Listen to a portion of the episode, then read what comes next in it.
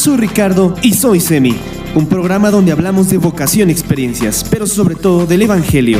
Quédate conmigo, ponte cómodo y disfruta del podcast de un seminarista. Bienvenido.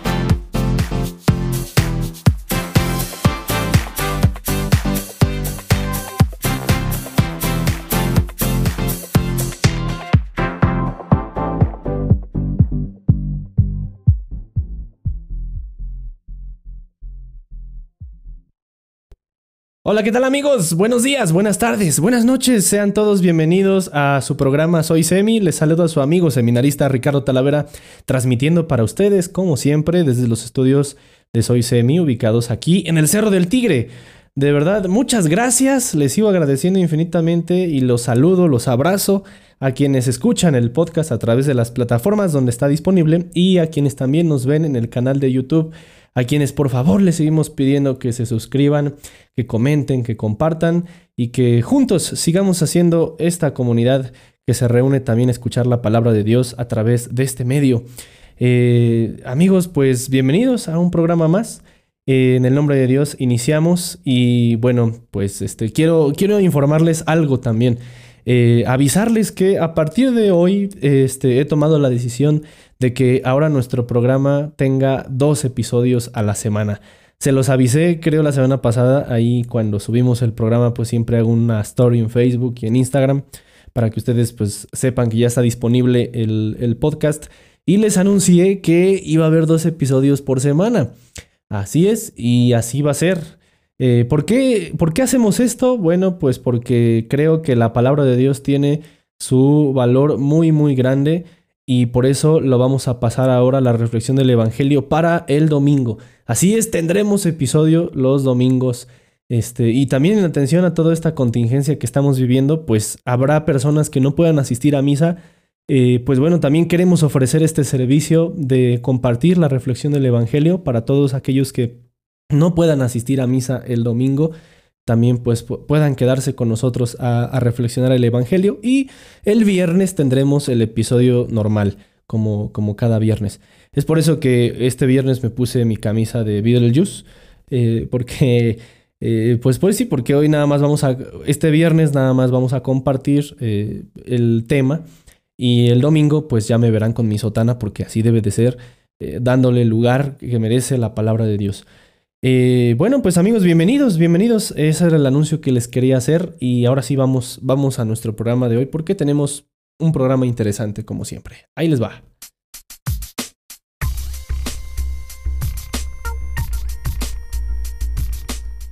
Amigos, pues sucedió lo inevitable, eh, lo inevitable. Este, entramos en cuarentena también nosotros y pues parece que no hay nada más de qué hablar más que el tema de este, este virus, de este bicho que, que, anda pues haciendo de las suyas, que ha cobrado desgraciadamente vidas humanas en otros países y, y que ahora pues nos ha obligado a todos a entrar en esta fase de cuarentena.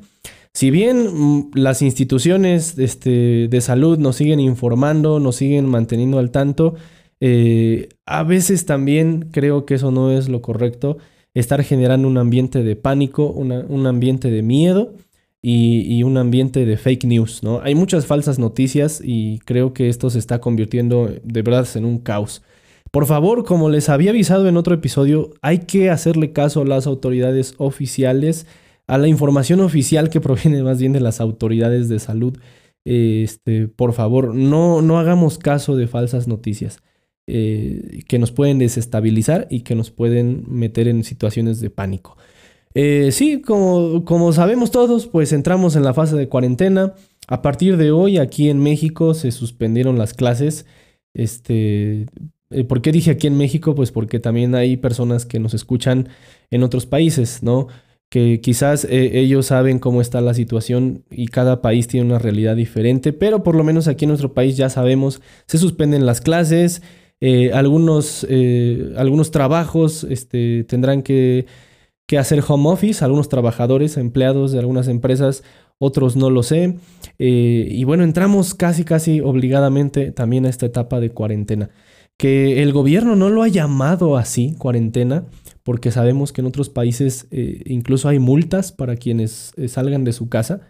Entonces, todavía no estamos en esa fase, pero sí eh, ya se empiezan a tomar medidas para prevenir todas estas cosas, ¿no? Todos los efectos y consecuencias graves, mortales de este virus.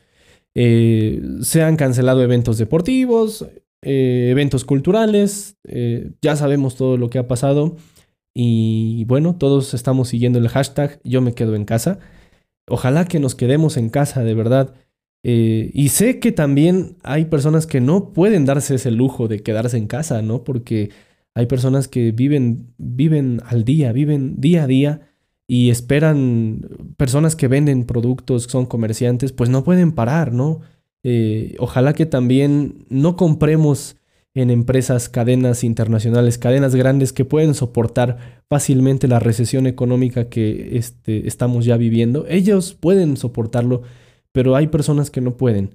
Este, entonces ojalá compremos y adquiramos productos con ellos, con las carnicerías, las pollerías, este, las, las verdulerías, las recauderías, las tienditas de la esquina, de verdad, ahí también podemos nosotros ayudar a estas personas eh, que también viven al día y necesitan, necesitan de nuestra ayuda.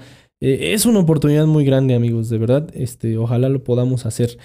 Y bien, pues también la iglesia asimismo ha declarado que, este, no sé, en distintas diócesis, por lo menos aquí en nuestra arquidiócesis de Toluca, eh, el obispo, el arzobispo nos ha invitado, nos ha ordenado más bien que se suspende la celebración de la misa en presencia del público eh, es decir, se les pide a los sacerdotes celebrar en privado, eh, se, se posponen muchas ceremonias como matrimonios, bautizos, 15 años, acciones de gracias, etc.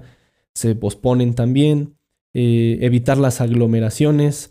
Los oficios de Semana Santa incluso también se pide que sean sin la asistencia del pueblo, etcétera y, otras disposiciones ahí también, como el servicio de oficinas, tanto de la curia como el servicio de oficinas en cada parroquia. Y creo que eh, estamos cayendo en una situación eh, un poquito, yo lo he notado así, eh, se está cayendo en una situación un poquito de depresión, en una situación emocional un poco difícil. ¿Por qué? Porque precisamente muchos padres no pueden parar tampoco, ¿no? Este, los sacerdotes, eh, la vida de un sacerdote no es estar encerrado, sino estar proponiendo, estar actuando, estar este, moviéndose. Eh, entonces, de repente llegan estas disposiciones y sí, algunos este, padres se han manifestado un poco tristes, eh, asombrados por esta decisión del señor obispo. Y asimismo mucha gente también, muchos fieles también se han manifestado diciendo que por favor no se cancelen las misas, que dónde está la iglesia en estos momentos, que es cuando más se debería notar la presencia de la iglesia. Eh, y bien, pues creo que sí se está creando un ambiente un poquito triste. Y de eso vamos a estar hablando hoy, porque el tema de hoy es la tentación de la tristeza. Eh, eso es, de eso vamos a estar hablando, la tentación de la tristeza. Les estuve leyendo eh, esta semana, profundizando un poquito más sobre esto, porque me parece que en episodios anteriores yo les compartía que sí, la tristeza es una tentación. Eh, y esa es una tentación que sí proviene directamente del demonio. Eh, ¿Por qué? Porque sabemos que muchas tentaciones a veces nosotros nos las provocamos por nuestra concupiscencia, ¿no? Nuestra, nuestra naturaleza concupiscible, nuestra tendencia al, a, lo malo, ¿no? Este, que no se nos aparece como malo, sino que se nos aparece como bueno, como apetitoso, eh, nos inclinamos, nos inclinamos siempre a, este, a elegir eh, lo que nos parece bueno y que en sí mismo a veces no lo es, ¿no? Pero hay otra tentación que es más sutil, que trabaja más en silencio, que es la tristeza o lo que los maestros de espiritualidad llaman la asedia, la asedia espiritual. Y pues sí, me puse a leer algunos, eh, algunos artículos y, precisamente encontré eh, quién, proponía que la tristeza es una tentación. Eh, entonces vamos a estar hablando. Vamos en primer lugar con la tentación que todos conocemos. Santo Tomás de Aquino, un gran teólogo de la iglesia, todos conocemos o hemos oído hablar de Santo Tomás de Aquino. Él hablaba de la tentación como precisamente eh, una tendencia, eh, eh, una tendencia, es una, de nuestra naturaleza concupiscente. ¿Por qué? Porque nosotros el mal se nos aparece como apetitoso, se nos aparece como bueno, se nos aparece como deseable, porque el bien es deseable en sí mismo. Y entonces nosotros no elegimos el mal. Eso, ojo, que quede bien claro, porque no fuimos creados malos el ser humano no fue creado con una voluntad inclinada al mal para elegir el mal. Eso sería incluso desmentir a Dios, ¿no? Sería como no me desmentir, desdecirlo, ¿no? Eh, Dios no puede haber creado al hombre como el hombre que elige el mal. No puede ser así, ¿no? Nuestra voluntad siempre está inclinada al bien y precisamente nuestra voluntad que está inclinada al bien eh, a veces se nubla porque el mal se nos presenta como apetitoso, se nos presenta como bueno, como bello, como deseable, ya dijimos, y eso entendemos que es la tentación. Eso pues todos, todos lo hemos vivido en alguna ocasión, este, todos nos hemos confesado alguna vez este, que hemos caído en alguna tentación, porque hemos elegido algo que nos parecía ser bueno, que parecía ser bello, bonito, deseable, pero que al final nos ha traído consecuencias difíciles y malas consecuencias, ¿no? Porque ya dijimos, nuestra voluntad siempre se ordena al bien. Pero esto, esto nos queda claro y esto lo profundiza Santo Tomás de, de Aquino en la Suma Teológica eh, de una manera pues magistral, ¿no? Ya saben, él tiene una manera ahí de exponer eh, este, por cuestiones, ¿no? la cuestión precisamente es la pregunta, una, una cuestión, una pregunta eh, que es propuesta y, Santo Tomás tiene un método para hacerlo, ¿no? Santo Tomás, este, que es el famoso método de la disputa, famosísimo en la Edad Media, ¿no? Se presentan las opiniones a favor de la cuestión y las opiniones en contra, lo que dice este, los filósofos, lo que dicen los teólogos, y al final Santo Tomás, haciendo todo un ejercicio de síntesis teológica muy, muy bueno, nos presenta una conclusión eh, siempre muy acertada. Y bien, eh, en primer lugar, pues concluimos esto, ¿no? La tentación se nos aparece como buena, apetitosa, deseable, y, eh, se nos presenta como buena porque nuestra voluntad elige siempre el bien. De eso, pues ya hablamos también en el episodio donde hablamos del Evangelio de las Tentaciones en el desierto. Pero hay otra tentación que ya decíamos que es más sutil que es más silenciosa, que actúa así como, como este virus, ¿no? No me gusta hacer esta comparación, pero se dice que este virus que estamos viviendo a veces no genera eh, eh, síntomas. Pues bien, esta tentación también no genera síntomas. no nos podemos dar cuenta que estamos cayendo en esta tentación. Y esta tentación, según San Francisco de Sales, un doctor también eh, de la iglesia, San Francisco de Sales decía que la tentación es la tristeza. La tristeza o la asedia espiritual. ¿La tristeza puede ser una tentación? Sí, sí puede ser una tentación porque eh, es la tentación que nos invita a negar la virtud teologal que menos es practicada, que es la virtud teologal de la esperanza.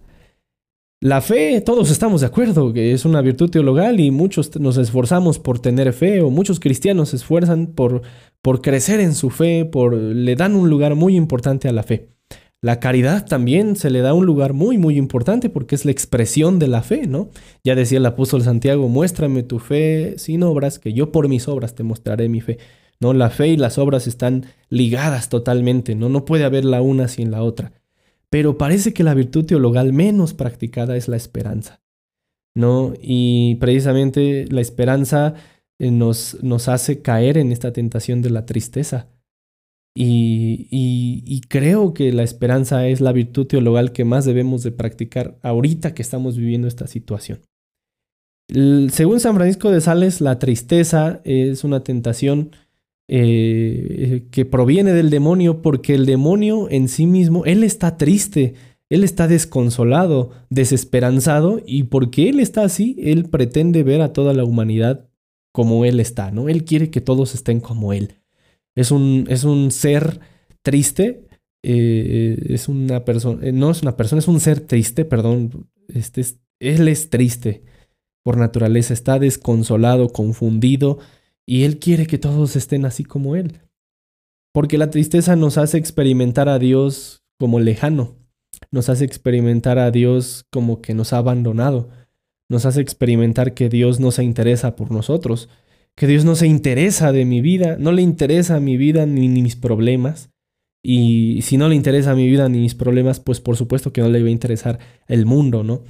Eh, frases como, si Dios existiera, no nos estuviera pasando esto, ¿no? ¿Por qué permite, si Él es bueno, que nos esté pasando todo esto, ¿no? Que haya tantas muertes, ¿no? Mucha gente podría pensar así. Pues bien, eso es, eso es un producto de la tentación de la tristeza, ¿no? Y precisamente de la tristeza se pasa a la sedia, que la sedia espiritual es eh, el sinsabor de la vida y el sinsabor de la fe.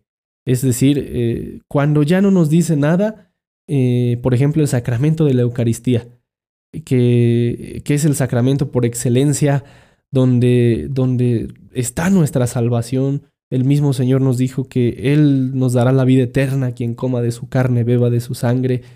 Eh, cuando no nos dice ya nada, ya no nos provoca asombro la Eucaristía. Cuando no nos dice nada la lectura de la palabra de Dios, cuando no nos dice nada acercarnos a hacer oración, cuando no nos dice nada la vida de fe, no le tomamos sentido a nada, entonces estaremos cayendo en la sedia. Eh, ¿No? Entonces, este, sí, parece que, parece que estamos cayendo también nosotros en esta tentación de la tristeza. Y es algo que, por favor, amigos, debemos evitar. Debemos evitarlo a toda costa. Así que si usted me está escuchando y está triste, quite esa cara. Así, así se lo digo, quite esa cara. ¿Estás feliz? Pues díselo a tu cara. Hay que, hay que tomar esta situación con, con, con otra actitud, amigos. Eh, porque, porque podemos caer en la tentación de la tristeza. Esta situación que estamos viviendo es una cuaresma de verdad muy dura. Una cuaresma en serio, una cuaresma en serio. Este, yo recuerdo que cuando iniciaba este tiempo de cuaresma, por ahí dije que íbamos a desmentir algunos mitos de la cuaresma, ¿no? Y hablábamos que los mitos que del ayuno, que este, del comer carne o no, este, por ahí había unos mitos, ¿no? Que estábamos desmintiendo porque parecía ser una cuaresma como la de cada año. Y de, hecho decíamos en el, en el episodio, ese episodio de la cuaresma, que ojalá lo viéramos como lo veían los padres de la iglesia, que ellos decían que la cuaresma era la primavera de la iglesia. Eh, donde la naturaleza misma necesita florecer, reverdecer, pues nosotros también necesitamos florecer y reverdecer para dar frutos. Eh, pues bien amigos, creo que esta cuaresma va más allá. Eh, de verdad creo que es una oportunidad, es un kairos, por ahí una palabrita, esta palabrita es kairos, se dice que es el tiempo de Dios. ¿no? No es como el cronos, porque el cronos es la sucesión de los segundos, los minutos, las horas, los días, las semanas, los meses, los años.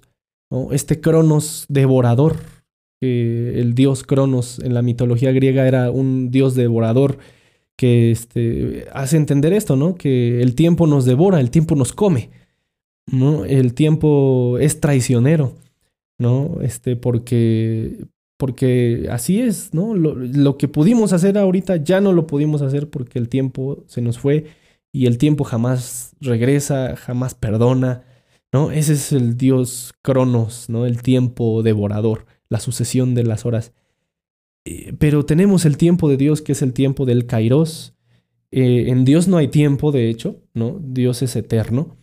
Y, precisamente el Kairos es la eternidad de Dios que siempre se puede manifestar. ¿no? Eh, no importa el tiempo, sino que el kairos de Dios es la manifestación de su gracia de una manera incomparable, ¿no? Creo que estamos en un kairos, amigos, y podíamos tomar esto como una oportunidad. Eh, la cuarentena no son vacaciones, lo han dicho hasta el cansancio, sin embargo hay gente que no lo entiende este, los mismos italianos por ahí publicaron un video diciendo, miren, nosotros eh, este, también nos dijeron de esta situación que permaneciéramos en casa, no hicimos caso y miren ahora cómo estamos. ¿No? Y sin embargo sabemos que muchas personas quizás no vivan la cuarentena. Ya dijimos porque quizás no puedan por su trabajo, por sus actividades, pero otros quizá porque, porque no quieran vivir cuarentena, ¿no? quieran vivir encerrados y aprovechen la situación para salirse a pasear, para, etcétera. No son vacaciones y ojalá podamos aprovechar esta situación. Eh, es una cuaresma diferente, ya dijimos, eh, porque nos está invitando al silencio, a la reflexión y la meditación del Evangelio y la palabra de Dios, a permanecer con nuestra familia, a orar y, de verdad a, a, valorar la riqueza de los días santos, ¿no? Este, según nuestros abuelitos, nuestros papás dicen que eh, me platicaba, por ejemplo, platicaba mi abuelita una vez que su papá de mi abuelita, o sea, mi bisabuelo, eh, cuando llegaban estos días de cuaresma, le quitaba los bulbos al radio, ¿no? Sabemos que antes el radio, los aparatos electrónicos funcionaban con estos bulbos, estas válvulas. Se las quitaba, ¿no? Para que no funcionaran. Eh, mantenían la casa en silencio, porque eran días de guardar. No eran, siguen siendo días de guardar, eh, no eran días para salir de vacaciones, no eran días para este, darse a la fiesta, sino que eran días de reflexión y eran días de oración. Pues bien, hoy el Señor nos está dando la oportunidad de hacerlo. Y hacerlo de una manera muy cuidadosa, porque ahora tenemos que ver por el bien de nuestra familia. Este, no vamos a politizar el tema, porque se está politizando ahora mucho el tema de este virus, el coronavirus, ¿no? Eh, que fue por... Eh, se están empezando a difundir que fue porque China, este, no sé qué, tiene una economía más fuerte, que Estados Unidos creó el, el virus. Que... Se han dicho tantas cosas, amigos, pero realmente nunca sabremos, ¿no? Nunca sabremos por qué pasaron estas cosas. Eh, sin embargo, lo que sí nos toca a nosotros es ahorita ver esto como una oportunidad. Es decir, como un kairos, como un tiempo de Dios y aprovechar nuestro tiempo para cosas realmente, realmente importantes, ¿no? Así que hay que quitar esa cara de desánimo esa cara de, vinagre, ¿no? Decía el Papa Francisco, ¿no? Y también decía San Francisco de Sales, ¿no?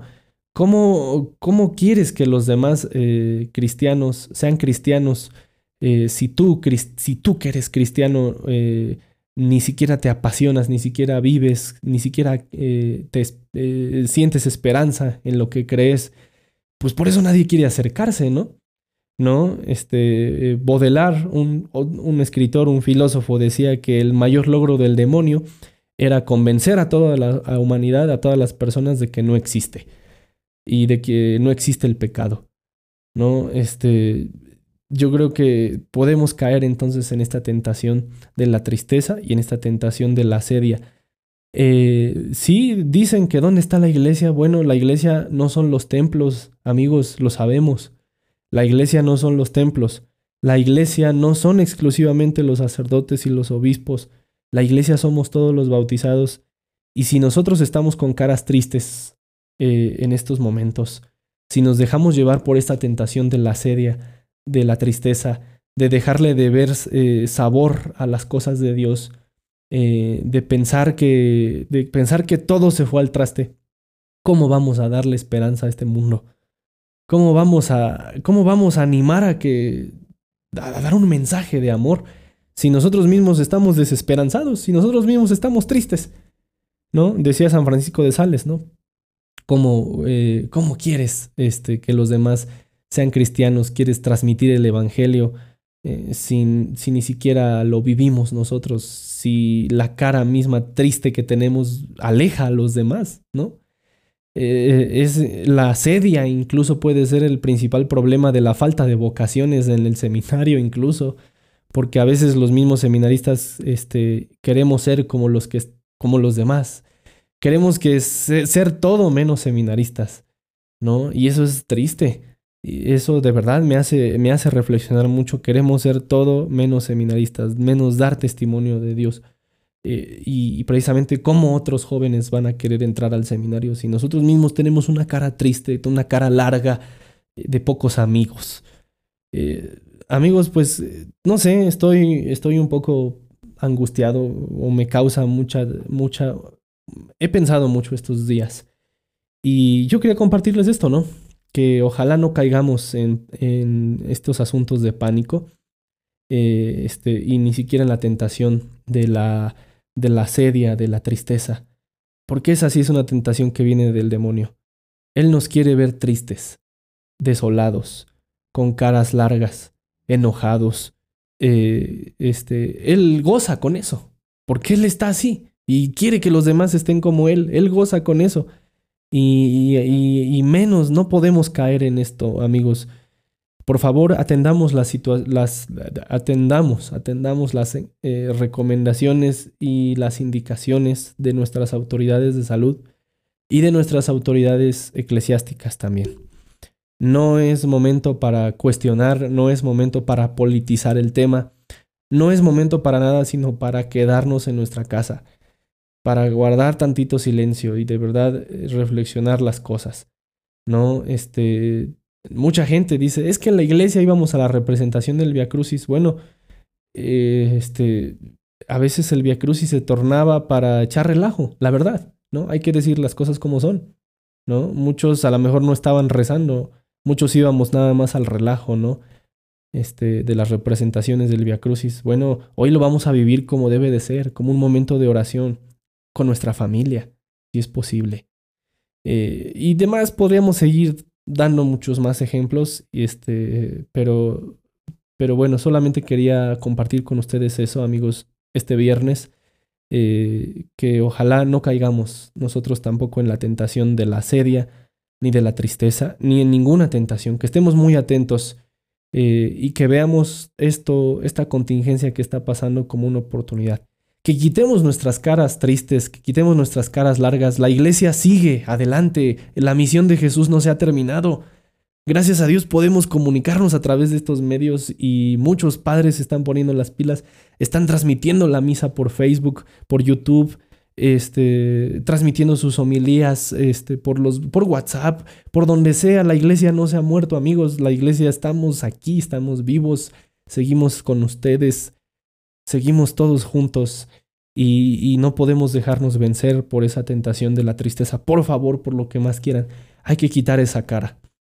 Amigos, pues llegamos así al final de este programa del viernes, ¿no? Eh, como se dieron cuenta, pues si es un programa más cortito, ¿no? Eh, esperen, ahora el domingo este, tendremos eh, la meditación del Evangelio, dándole todo el lugar, todo el espacio a la meditación de la palabra de Dios porque se lo merece. Eh, porque quizás habrá personas que no podrán asistir a misa eh, por las disposiciones que se hayan tomado en las diferentes diócesis, no lo sabemos, por lo menos aquí en Toluca este, así será. Entonces, este, con, todo, con todo el amor vamos a, compartir la palabra de Dios el próximo domingo. Esperen por favor el podcast del próximo domingo. Y bueno, pues nos despedimos por el momento, amigos. Este, eh, así es, entonces eh, ánimo, mucho ánimo y una recomendación muy grande. Con esto termino el episodio de hoy. Creo que también debemos de orar y pedir la intercesión de la persona eh, más, más desconocida de todas. ¿Saben de quién estoy hablando? Del Espíritu Santo. Había un beato, el beato, el padre María Eugenio del Niño Jesús. Este, es, un, es una congregación, Nuestra Señora de la Vida, cercana a nosotros aquí en la diócesis de Toluca. Y me encanta lo que dice este beato, eh, el padre Mario Eugenio, que a veces este, mm, el gran desconocido, eh, la persona más desconocida es el Espíritu Santo. Y, y este beato solía decir que el Espíritu Santo es su mejor amigo. Eh, si nosotros queremos realmente vencer la tentación de la tristeza y de la sedia, tenemos que pedirle al Espíritu Santo que venga a nosotros con esta oración del Veni Creator, Veni Creator Spiritus, ven Espíritu Creador, mentes tuorum visita, visita nuestras mentes, ¿no? Este, es tan hermoso este himno, de verdad, si pueden buscarlo, el Veni Creator y rezarlo todas las mañanas. Eh, porque, porque así vamos a evitar nosotros caer en, en toda tentación de tristeza, de asedia. Perdón amigos, eh, de verdad eh, tenemos, que, tenemos que pedir la asistencia del Espíritu Santo que sea nuestro amigo. a veces es el gran desconocido. Él de verdad nos va a guiar, de verdad se los prometo. nos va a sacar de, toda, de tanta tristeza, de tanta desolación. Eh, debemos, debemos de, hacerle más oración al Espíritu Santo, que, visite nuestra mente.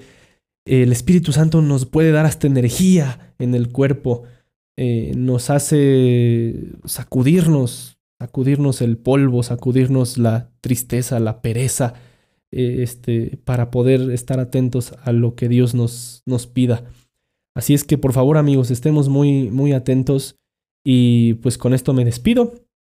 Nos vemos primero Dios el domingo. Este, esperen, esperen el episodio del próximo domingo. Eh, muchas gracias a quienes, a quienes compartieron con nosotros estos minutos.